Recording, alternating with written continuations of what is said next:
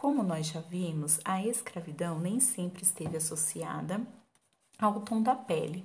Sendo assim, logo que os portugueses chegaram às novas terras do Brasil, eles se depararam com os indígenas e os escravizaram por quase três séculos.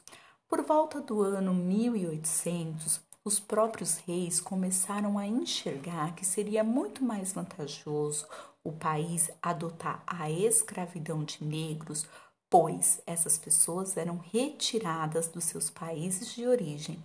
E em novas terras, esse fator dificultaria a fuga, diferente dos índios, que poderiam fugir, como muitos fugiam, e iam parar em outras terras, em outras tribos.